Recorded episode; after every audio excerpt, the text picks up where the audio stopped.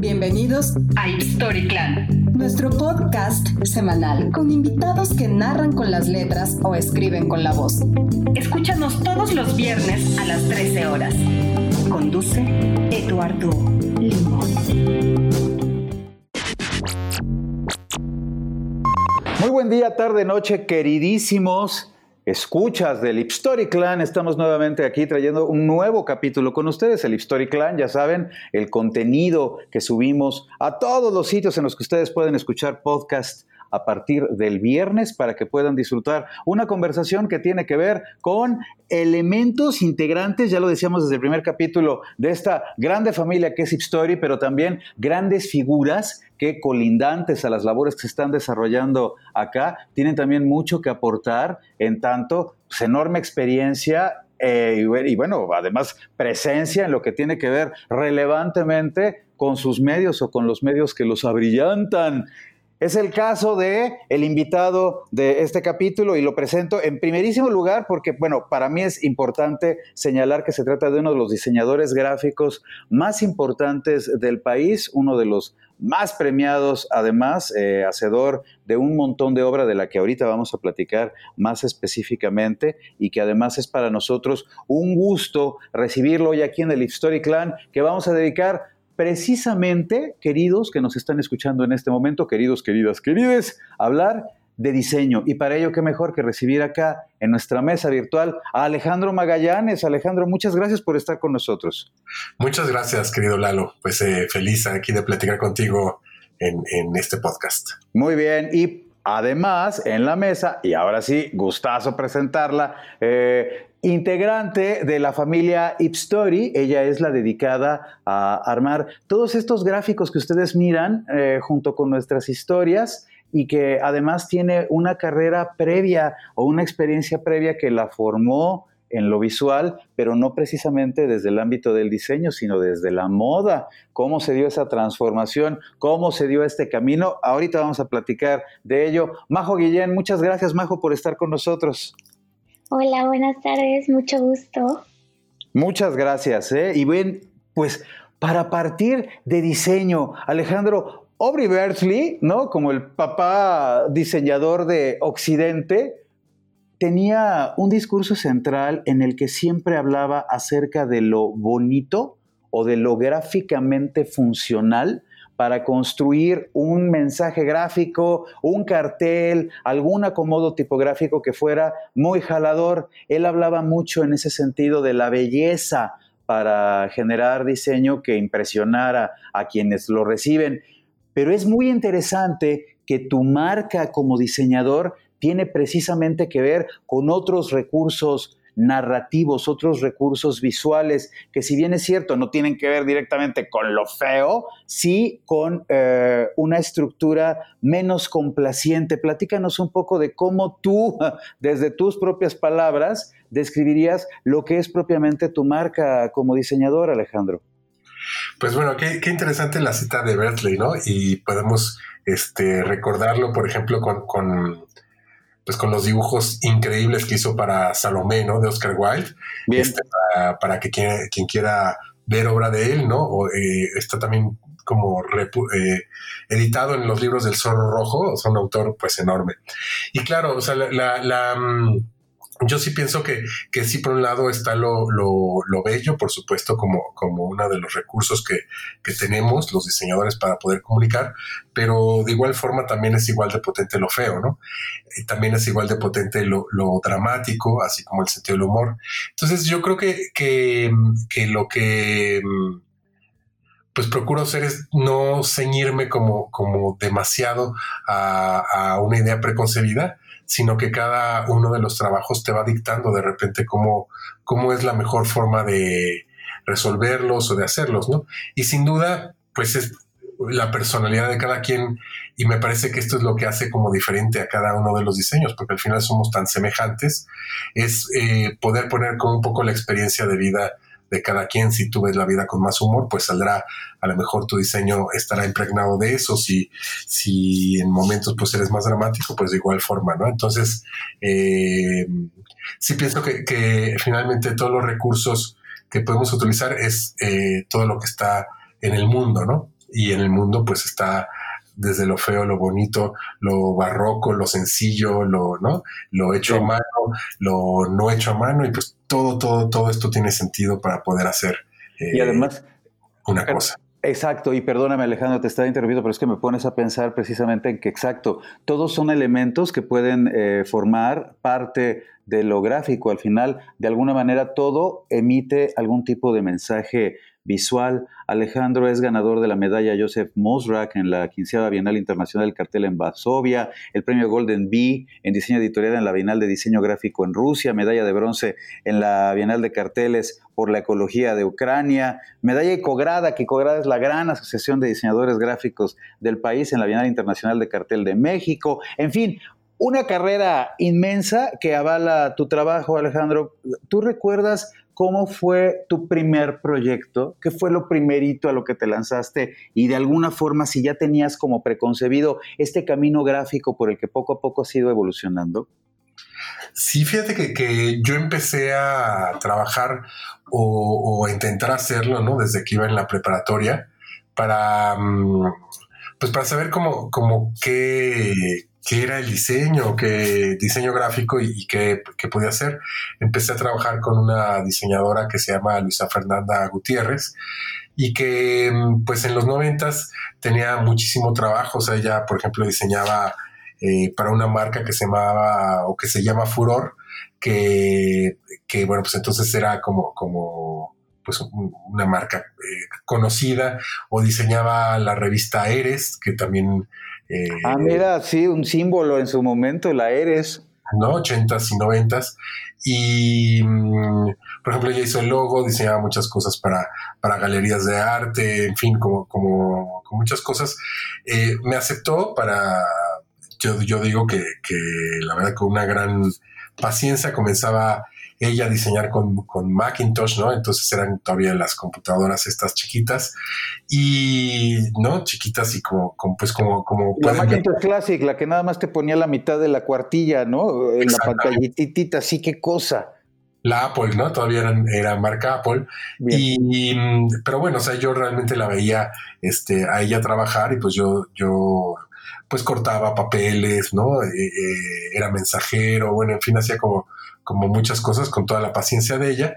Y bueno, pues es así empecé pues a enamorarme de, lo que ella hacía y decía yo que quería hacer eh, eso, ¿no? Y el primer eh, trabajo, pues más, eh, hice algunos carteles para algunos conciertos, algún, algún cartel para el Museo Nacional de las Intervenciones, también en los primeros semestres de la escuela, eh, empecé a ilustrar como algo para algunas revistas, empecé, la vez que buscaba como trabajo, eh, me, gustaba como mucho la posibilidad de que lo que yo hiciera se imprimiera y se pues imprimiera por, por cientos o por miles de, ejemplares, ¿no?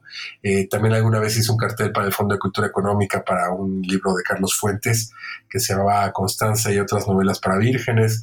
Bueno, en fin, ahí como, como, como buscando varios pues todos los trabajos que, que, podían ser, ¿no? ¿no? No, me iba, por ejemplo, en Samuels y, veía pues, las revistas que me gustaban y, y, pues me lanzaba, la verdad, a las revistas pues para pedir trabajo, ¿no? Entonces, la verdad es que si, si, si llegaba a 10 y me daba trabajo alguna, pues ya era como ganancia, ¿no? Entonces, más o menos eso hice durante la, durante la universidad y pues ya cuando terminé la universidad, pues ya tenía como algunos trabajos publicados y, y eso, ¿no? Entonces, la verdad es que, que era pues muy emocionante como lo sigue siendo hasta ahorita, ¿no? Entiendo, Alejandro. Sí, claro, la conformación, pues un camino exacto que te ha llevado a construir la carrera que hoy tienes armada. Del otro lado del espectro evolutivo, en lo que tiene que ver con diseño, a mí me interesa muchísimo platicar con Majo, quien es nuestra diseñadora de casa, la diseñadora de historia, ya les mencionaba yo, eh, la que entre otras cosas gráficas está haciendo estos eh, diseños que acompañan las historias que les estamos compartiendo a través de la aplicación. Y Majo, tú, ahorita fuera del aire estaban platicando Alejandro y tú, creo que tú estabas saliendo de la carrera cuando Alejandro ya iba por el sexto premio ¿no? Y ya, ya tenía una carrera completamente conformada, pero cuéntanos, ¿cómo fue tu camino en particular? Porque ahorita estábamos diciendo, y me encanta eso, claro, todo elemento en el mundo aporta algún tipo de mensaje visual, pero tú provienes del planeta moda y solo después caíste en el planeta propiamente gráfico. Cuéntanos más ahora sí que cómo llegaste acá y por qué estás en esta mesa el día de hoy. pues bueno, mi trayectoria, mi corta trayectoria empieza desde que pues salí de la preparatoria que no sabía qué estudiar. O sea, yo no, o sea, siempre he sido muy creativa, muy visual, pero no, o sea, yo no tenía idea de, de estudiar diseño de modas, pero mi hermano fue el que lo sugirió porque pues nadie me conoce más que él y este y pues ya, o sea, yo dije que sí, la verdad no me atraía, pero pues como no tenía una mejor opción en ese momento, pues lo intenté y pues entré a la universidad y me gustó muchísimo. Y ya pues cinco años después me gradué, que fue hace un año y medio. Y imagínate, este imagínate, un año y medio. Sí, o sea, este es mi primer trabajo, la verdad, no, o sea, se me hace muy extraño, es como muy raro, este, ah, bueno. ¿Tener un primer trabajo? Sí, y, o sea, y aparte que sea como diseño gráfico, o sea, yo tengo mucho respeto pues por todos los colegas diseñadores, pero pues se me hace como muy raro que yo esté aquí aprendiendo tantas cosas o este hablándole a, mis amigos para decir que oye, fíjate que tengo esta duda, este cómo podría representar esto y bueno, pero pues yo en prepa, o sea, sí, sí me hace como un poquito de razón porque yo en prepa así de que teníamos que hacer la portada del mes de, de septiembre o de algo y mis amigas me decían, ay, hazla tú y yo te pago, ¿no? Y así pues se me hace muy chistoso que ahora haga portadas para, para textos, ¿no? O sea, que esté incluyéndome en el mundo literario como diseñadora gráfica se me hace demasiado raro. Bien, bien, pues, entiendo. Nada, aquí estoy. Una aventura. Pienso, Alejandro, ¿de dónde desde tu perspectiva, naturalmente, consideras que llega la creatividad. Pienso mucho, por ejemplo, en el caso de lo que tú has desarrollado, entre otras cosas, las portadas de Almadía, que ya no sé cuántos cientos de portadas serán, pero que todas implican algún tipo de lectura sintética sobre lo que uno se va a llevar cuando compra el libro.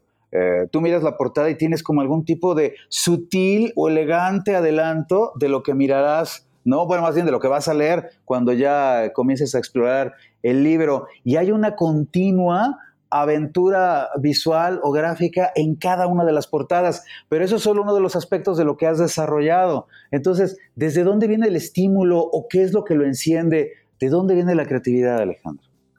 Pues mira, eh, es este, yo creo que una combinación entre, mm, eh, entre, eh, receta y ocurrencia, ¿no?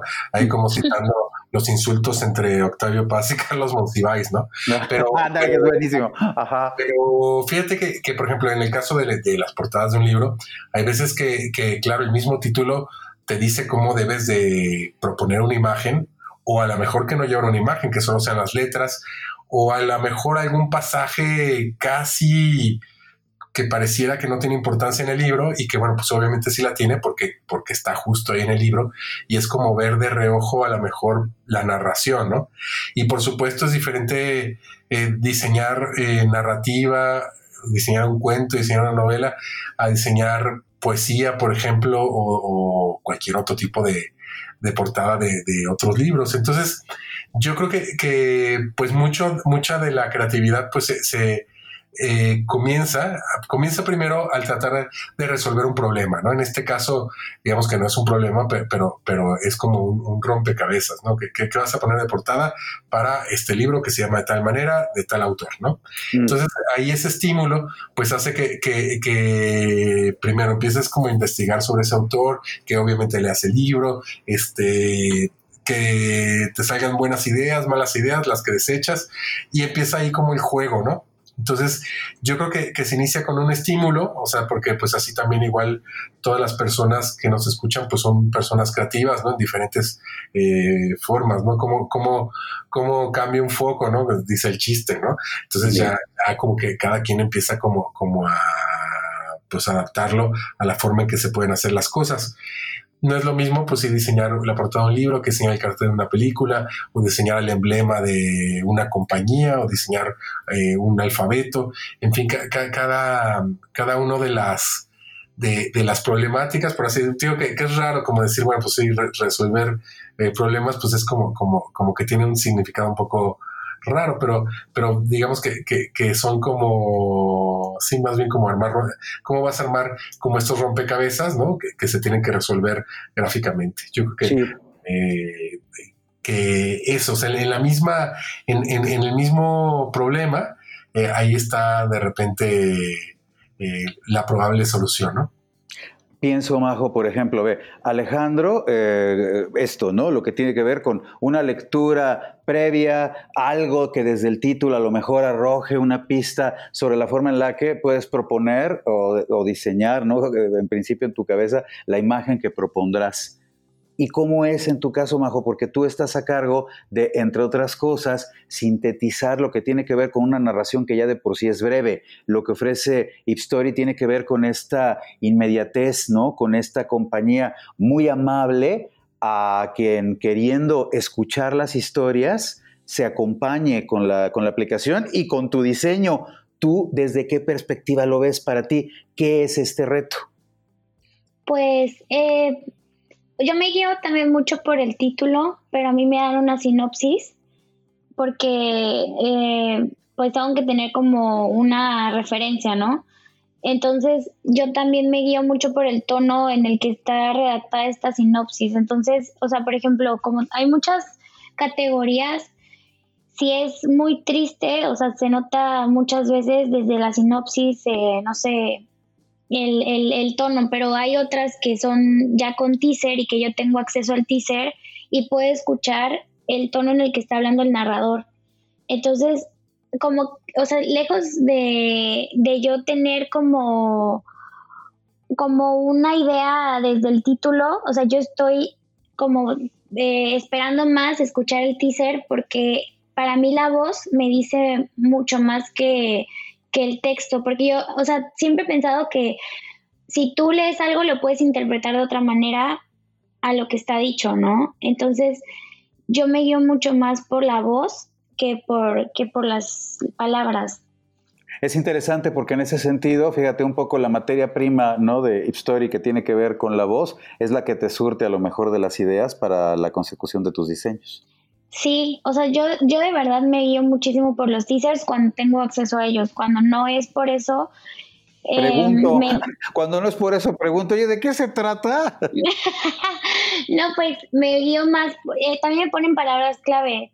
Entonces, pues ya hablo, por ejemplo, con Paola, con David Jauregui, y ya ellos me comentan, mira, pues esta historia es, eh, se trata, es un tema muy triste, o sea, como que me dan una idea, porque hay veces que la sinopsis no es lo mismo que de lo que se trata el texto en general, o sea, no es la idea como global, ¿no? Y pues sí, hago referencia a las, en las portadas al texto, pero a mí también me gustan mucho los detalles que son como, o sea, que no son tan, tan relevantes, pero tienen un buen significado en la historia. O sea, por ejemplo, no sé, que al personaje principal le, gusta mucho fumar este puros. Entonces sé que es algo que puede utilizar un elemento que estará allí presente, que de alguna manera a lo mejor puede gravitar dentro del diseño. Quizás no como lo centralísimo, pero sí como un elemento que también aporte, ¿no? Sutilmente, un detalle que quien escuche la historia comprenderá. Exactamente, o sea, no tiene que ser tal cual el puro, ¿no? O sea, puede ser el humo, puede ser un encendedor, algo. O sea, siempre, siempre lo trato de hacer como de, no de lo que, de lo que dice en el título, o sea, de algo más profundo.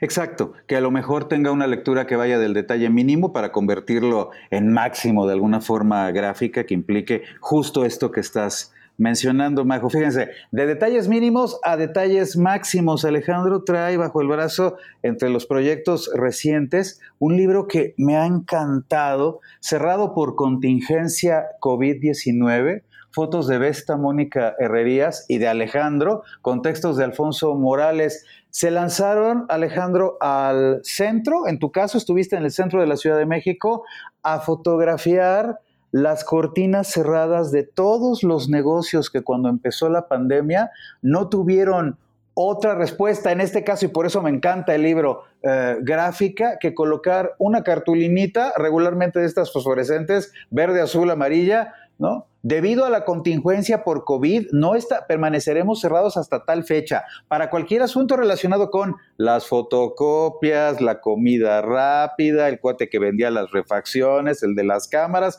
comunicarse a... Y el libro de eso trata. Es un testimonio, digo yo, instantáneo de lo que pues ni siquiera podemos decir pasó, está pasando en este momento. Cuéntanos por favor acerca de Cerrado por contingencia COVID-19, Alejandro, que tienes editado en Vestalia Ediciones, publicado en Vestalia Ediciones. Sí, pues fíjate que, justo lo has descrito muy bien, es un libro pues eh, tremendo, ¿no? En cierto sentido, porque eh, se ven como estos carteles o eh, estas cartulinas que bueno, que bien has descrito, y que, y que de alguna forma son como esos, eh, como esas notas que tú dejas, ¿no? De, de, regreso en 20 minutos, ¿no? O sea, es decir, de, muchos de estos negocios que jamás eh, podrán volver a abrir como sus puertas, ¿no? Eh, pues muchos ya, ya, no están.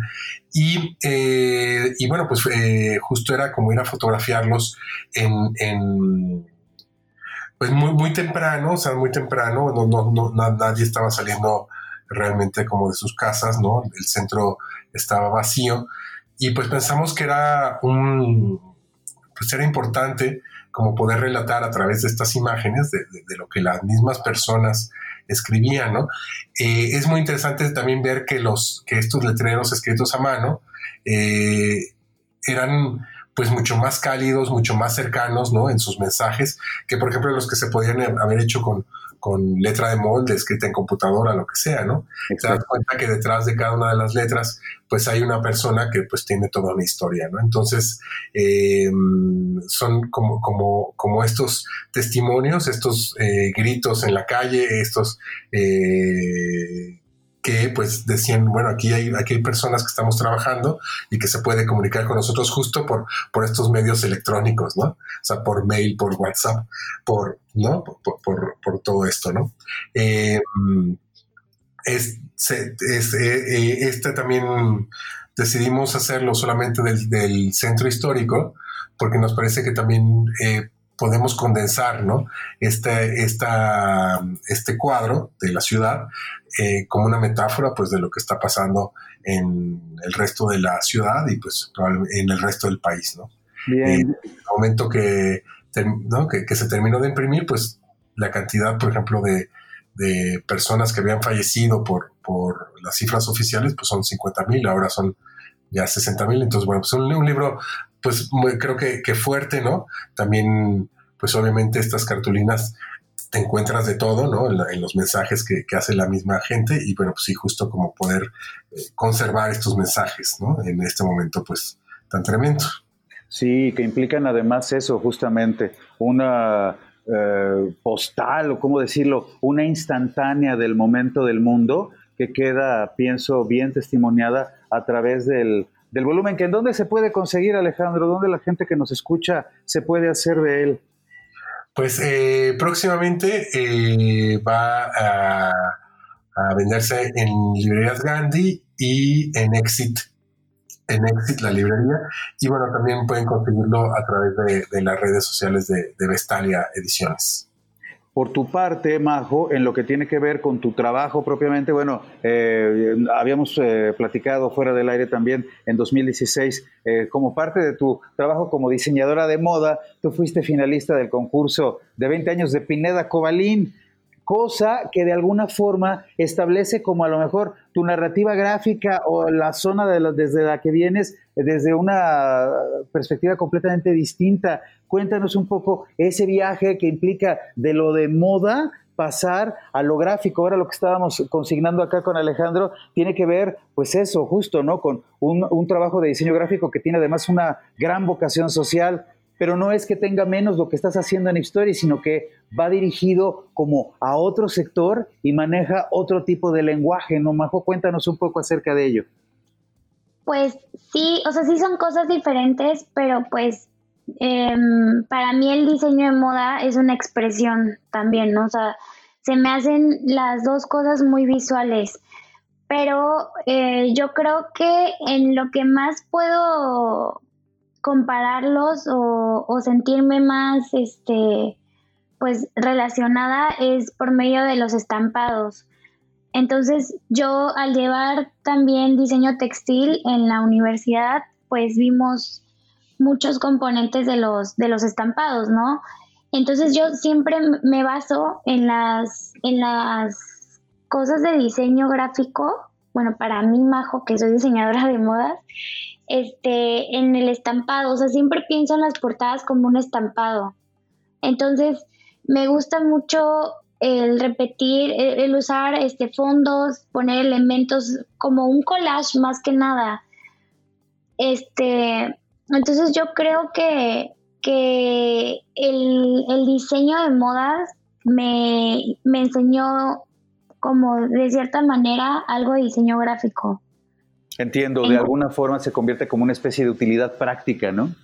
Sí, o sea, puedo combinar las dos cosas porque hay algunas historias que, que pues me dejan ocupar cosas más, más de estampado, así como flores, este, nubes, estrellas. A mí se me hace que es como muy caricaturesco lo que a mí me gusta y pues trato de plasmarlo ahí para darle pues un poco un girito, ¿no? A lo que estamos acostumbrados de, de ver en, en las portadas de los libros, ¿no? Porque pues al final de cuentas yo siempre pienso como si fuera una historia, un libro, pero un libro muy chiquito. Bien, un libro corto en este sentido. Alejandro, además de tu formación en tanto diseñador gráfico, ¿qué otros elementos, qué elementos más allá de los que tienen que ver propiamente con tu expertise como diseñador, te ayudan a construir un diseño? Bueno, yo creo que, que en general eh, como bien dice Majo, yo creo que, que, todo lo que te va rodeando, o sea, ¿no? O sea, de verdad hasta, sí, bueno, esto no lo le estoy poniendo palabras en la boca, pero, pero yo creo que incluso si un día te levantaste de buenas y otro día de malas, eso también son ¿Te ayuda o te desayuda? que ayudan exactamente eh, al final como, como a, a, a, formarte como un, pues como, sí, como, un ambiente, yo sí recuerdo como, como de lo que diseño, eh, muchas veces en qué estado de, ánimo estaba, ¿no? Este, y que me parece que se refleja siempre a favor en, las cosas que vamos diseñando. Por supuesto, creo que siempre he tenido la imagen de que como diseñador pues tienes que estar como, como un poco una licuadora de contenidos, ¿no? En el sentido de que, de que pues la música que escuchas, este, digo, los estados de ánimo, eh, los programas que ves, las películas. El clima el clima, o sea, todo, todo, eh, todo, todo tiene que ver con, la forma en que lo, en que lo, en que lo vas a expresar. Y bueno, y por otro lado, además de todos estos sentimientos que uno puede tener, pues está la parte objetiva que, siempre se hacen para, para un cliente, ¿no? Para que, que tienen como algunos este, objetivos particulares, ¿no? En general, yo lo que pienso es que que, siempre esto que nosotros hacemos, que puede tener como a veces, eh, puede ser muy efímero, si está hecho como para ocupar la memoria de, los demás, de las demás personas. Y me parece que cuando eso ocurre, a mí me ha ocurrido, claro, con, diseños de, otras personas y de todas las épocas, cuando ocurre eso, pues se vuelve como parte de tu vida para siempre, Entonces yo creo que, que una de las finalidades del diseño este, es justo poder ocupar como la memoria de, de, alguien, de las personas que lo ven o de las personas que lo usan, ¿no? Estabas mencionando, Majo, y me pareció muy divertido porque sí, en principio, ¿no? La cauda de lugares comunes que uno puede tener muchas veces para definir o determinar algo que tenga que ver con lo artístico, se centra siempre en elementos como súper concretos, ¿no? Que tienen que ver con lo abstracto o con tu formación académica. Pero tú mencionaste ahorita que hasta el clima, y sí es cierto, ¿eh? Igual en la formación gráfica, sí, los colores que vas a emplear, o la forma en la que te está vibrando tal o cual combinación tendrá que ver también con tu percepción del día, ¿no? Naturalmente. Sí, bueno, a mí sí me afecta mucho ver el sol o no verlo. o sea, si pues está nublado me siento como... Oye, ¿te afecta ver el sol o no verlo? ¿Salir de la casa o no poder salir? ¿Llevar meses adentro del mismo lugar? También afecta. Perdón, te interrumpí, continúa, No, no te preocupes, sí, o sea, por ejemplo, yo me tuve que mudar eh, por temas de COVID a, Veracruz, de Ciudad de México a Veracruz, y yo noté el cambio así completamente, aunque sea de ver las palmeritas hacia afuera de mi ventana, o sea, es, es algo que, o sea, que te, la inspiración como que es muy voluble. Entonces, por ejemplo, estaba, cuando empecé la, la cuarentena, estaba, pues estaba como todo más estresante, ¿no? Porque pues estabas acostumbrando a, estar encerrado. Pues sí, de alguna forma estábamos viviendo ese momento, ajá. Sí, pero pues como que estabas más, más este sensible, te enojabas de todo, todo era un tormento, pero ya ahora que estoy como más acostumbrada, pues ya, ya regresé un poco a la normalidad en mi creatividad, en mi inspiración, ya, o sea, se nota más en mi trabajo, porque si estuve ocupando colores muy oscuros, estaba muy dramática. Y pues sí, yo creo que influye muchísimo todo. Me parece fascinante ¿eh? lo que mencionas con respecto a esto, exactamente. O sea, de alguna manera la percepción personal, la percepción del momento de vida en el que nos encontramos, evidentemente se decanta en nuestro trabajo. Alejandro, tú que has tenido contacto a lo largo de la carrera con diseñadores que llevan distintos tiempos vivos, esto es banda más jovencita o banda más a lo mejor ya de tu rodada o incluso ya hablando así grandes dimensiones, platicar con maestros de la talla de Vicente Rojo, ¿no? Germán Montalvo, gente que, Rafael López Castro, gente que lleva muchísimos años haciendo esto, no tanto qué consejo, sino tú como qué sugerirías o qué es de acuerdo a tu experiencia lo primero que le dirías a alguien que sea más joven para comenzar a elaborar un diseño que sea, antes que otra cosa, propio, que tenga identidad, personalidad.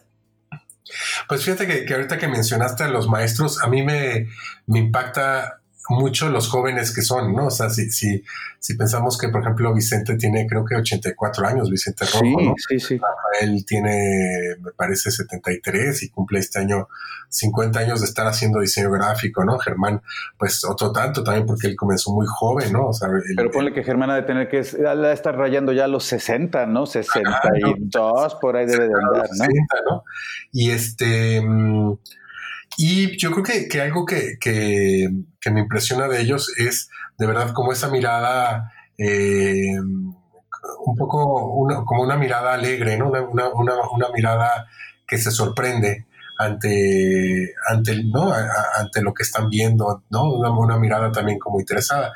Yo, pues, realmente no, yo lo que pienso es que, que siempre debemos de mantenernos curiosos, ¿no? Que esa curiosidad desde para conocer como las tendencias que hay, para no repetirlas, ¿no? Hasta para, para conocer la historia, ¿no? O sea, saber que, que no nadie inventa el hilo negro, ¿no? Sino que todos somos como parte de una cadena de, de eslabones que, que, han sucedido. Entonces me parece que la curiosidad siempre es una, una buena cosa, ¿no? Yo pienso que, que la curiosidad no mató al gato, sino que más bien lo salvó, ¿no? Entonces, realmente como, como, como forzarte a ser curioso, eh, siempre preguntarte por qué, eh, ¿no? Eh, incluso las reglas, ¿no? Las reglas que existen, bueno, preguntarte por qué, porque todas tienen, si, funcionan es porque tienen un sentido, ¿no? Y si no funcionan, pues es el momento de no, de no seguirlas o intentar como caminos distintos. Entonces yo creo que, que eso, o sea, como ejercitar la curiosidad. Bien, mantenerla despierta como un elemento, como una materia prima importantísima. Majo, nos estamos acercando, fíjense, yo siempre digo ¿eh? en el History Clan que cuando uno se la está pasando bien, el tiempo se pasa, se va volando. Nos queda poquitito tiempo para conversar, pero Majo, ¿en dónde te encuentra la gente que nos ha escuchado ahora? Danos tus redes sociales, platícanos de los proyectos recientes en los que estás, en fin. Ahora sí que ubícate, mi querido Majo, para que todos quienes nos han escuchado sepan en dónde encontrarte. Pues eh, tengo una marca de ropa que es un proyecto muy chiquito. Eh, se llama Marimorena MX en Instagram y Facebook. Y pues ya no tengo redes sociales como persona pública, pero me pueden encontrar ahí y pues también puede ser mi correo personal, que es majo.gmail.com. Bueno, pues ahí está, conste que ella ya lo dio, ¿eh? El correo personal que le quiere escribir, ya lo dijo al aire y ahí queda. Si quieren contactar con la diseñadora de casa, Majo Guillén, muchas gracias ¿eh? por estos minutos para platicar con el auditorio del Story Clan. Muchas gracias a ustedes por la invitación y por todas las cosas que aprendí ahorita. Sí, qué maravilla. Muy bien, Majo, muchísimas gracias. Alejandro, querido, ¿en dónde te encuentra la gente, quienes nos han escuchado en las redes y en qué andas en este momento de entre todo lo que andas? Pues mira, mi querido Eduardo, pues ya, justo en mis redes sociales se nota creo que mi edad, porque somos como de esta generación que le poníamos el, el, el, número, ¿no? Exacto. Pues en Twitter me encuentran como eh, Magallanes71 y también como en Instagram. Y bueno, pues de, proyectos, pues estoy trabajando justo, estoy haciendo una, una, cosa muy interesante para la editorial Almadía, va a ser como, como una, un cambio, una evolución de toda la imagen que, pues, he tenido la fortuna de hacer durante 15 años. Eh, en proyectos como Oaxaca Cine también, ahora eh, que bueno, todos estos proyectos han cambiado mucho con esta pandemia, ¿no? Ahora Oaxaca Cine se ha vuelto digital, entonces, eh, bueno, pues estoy haciendo como, como aplicaciones justo que se distribuyen digitalmente. Eh, ahorita acabo de terminar la imagen para una exposición que se que comienza en la Galería Curimansuto en la Ciudad de México, que se llama Siembra, ¿no? Eh, y bueno, pues ahorita también esté promoviendo los libros de Vestalia, cerrado por contingencia COVID-19, y, el, y también otro libro muy interesante que se llama Otro, otro Rostro, con, a partir de las fotografías de, del archivo Casasola. Entonces, bueno, pues son como, como, como estos proyectos y bueno, pues un poco el, cotidiano, ¿no? Yo me dedico a enseñar para, la cultura, entonces, eh, pues haciendo igual carteles de cine, créditos, en fin, todo, todo, todo lo que sé, todo, lo que puedo hacer, pues yo estoy siempre feliz. Cada espacio de tu día ocupado en algún proyecto gráfico distinto. Alejandro Magallanes, muchas, muchas gracias eh, por habernos permitido conversar contigo para el auditorio del Story Clan. Gracias a ti, querido amigo. Bueno, pues Queridos, aquí queda pues este eh, capítulo. Yo de verdad me voy con tantas ideas que tienen que ver con lo visual. Otra forma de apropiarnos el mundo más allá de lo literario tiene que ver precisamente con ello, con el tema del que este día hemos platicado en este capítulo del Story Clan y ha sido un gusto llevarlo hasta ustedes. Majo Guillén, Alejandro Magallanes, muchísimas gracias. Yo soy Eduardo Limón y ya saben, todos los viernes a partir de las 13 horas, ustedes pueden descargar en Google Play, en el iTunes Story, por supuesto en Spotify, un capítulo nuevo del Live Story Clan. Nos va a dar mucho gusto acompañarlos. Que pasen muy buen día, tarde o noche.